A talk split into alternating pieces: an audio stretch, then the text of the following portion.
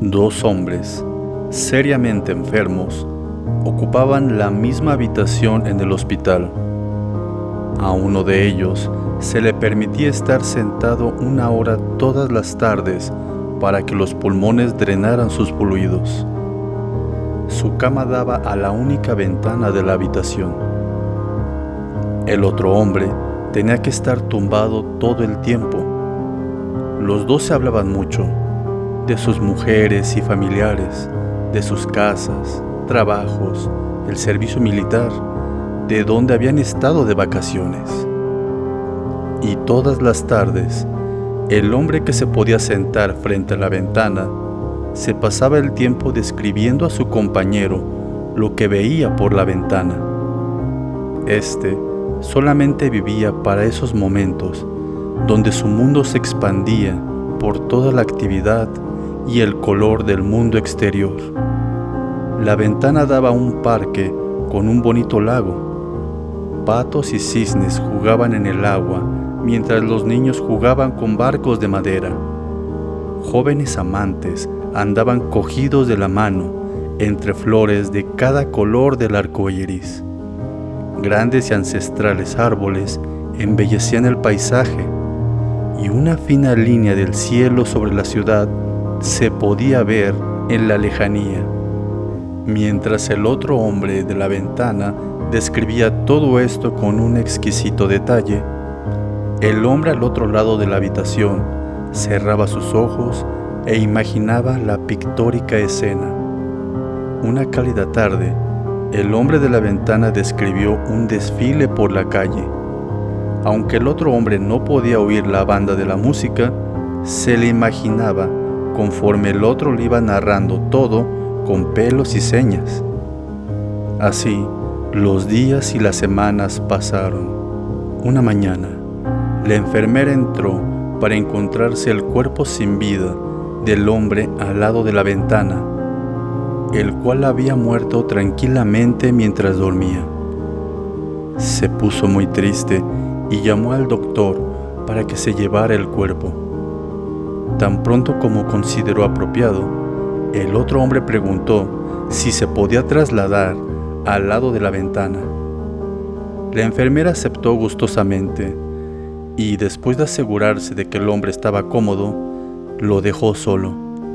Lentamente, dolorosamente, se apoyó sobre el codo para echar su primer vistazo fuera de la ventana. Finalmente tendría la posibilidad de verlo todo con sus propios ojos. Se retorció lentamente para mirar fuera de la ventana que estaba al lado de la cama. Esta daba a un enorme muro blanco. El hombre preguntó a la enfermera que qué había pretendido el difunto compañero contándole sobre aquel mundo maravilloso exterior. Y ella solo dijo, quizás él solo quería animarle.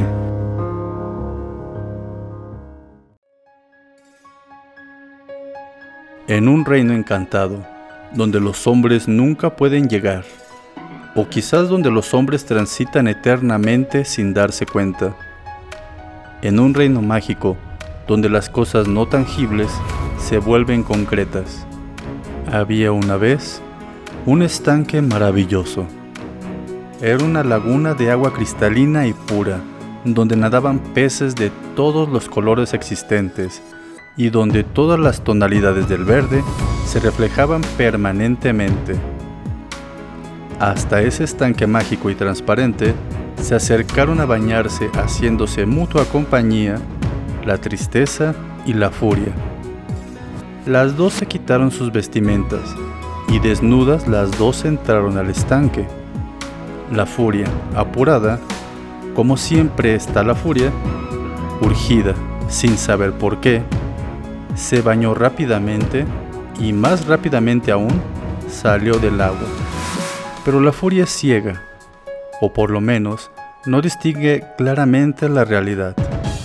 Así que, desnuda y apurada, se puso, al salir, la primera ropa que encontró. Y sucedió que esa ropa no era la suya, sino la de la tristeza. Y así vestida de tristeza, la furia se fue. Por otro lado, muy calma y muy serena, dispuesta como siempre a quedarse en el lugar donde está, la tristeza terminó su baño y sin ningún apuro, o mejor dicho, sin conciencia del paso del tiempo, con pereza y lentamente salió del estanque. En la orilla se encontró con que su ropa ya no estaba. Como todos sabemos, si hay algo a la que la tristeza no le gusta, es quedar al desnudo. Así que se puso la única ropa que había junto al estanque, la ropa de la furia. Cuentan que desde entonces, muchas veces uno se encuentra con la furia, ciega, cruel, terrible y enfadada. Pero si nos damos el tiempo de mirar bien, encontraremos que esta furia que vemos es solo un disfraz y que detrás del disfraz de la furia, en realidad, está escondida la tristeza. Un hombre cargador de agua de la India tenía dos grandes vasijas que colgaban a los extremos de un palo y que llevaba encima de los hombros. Una de las vasijas tenía varias grietas, mientras que la otra era perfecta y conservaba todo el agua al final del largo camino a pie desde el arroyo hasta la casa de su patrón. En cambio, cuando llegaba, la vasija rota solo tenía la mitad del agua. Durante dos años completos, esto fue así diariamente. Desde luego, la vasija perfecta estaba muy orgullosa de sus logros, pues se sabía perfectamente para los fines que fue creada. Pero la pobre vasija agrietada estaba muy avergonzada de su propia imperfección y se sentía miserable porque solo podía hacer la mitad de todo lo que se supone era su obligación. Después de dos años, la vasija quebrada habló con el trabajador.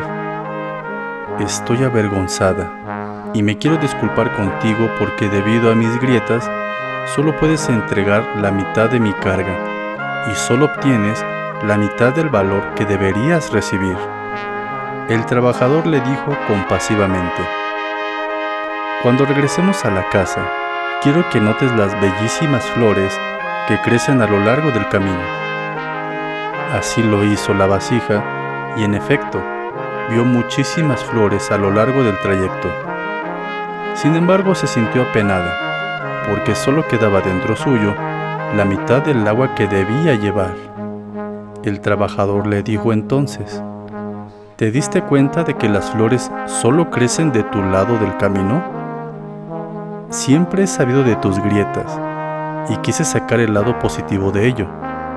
Sembré semillas de flores a lo largo del camino por donde vas y todos los días las has regado. Y por dos años yo he podido recoger estas flores.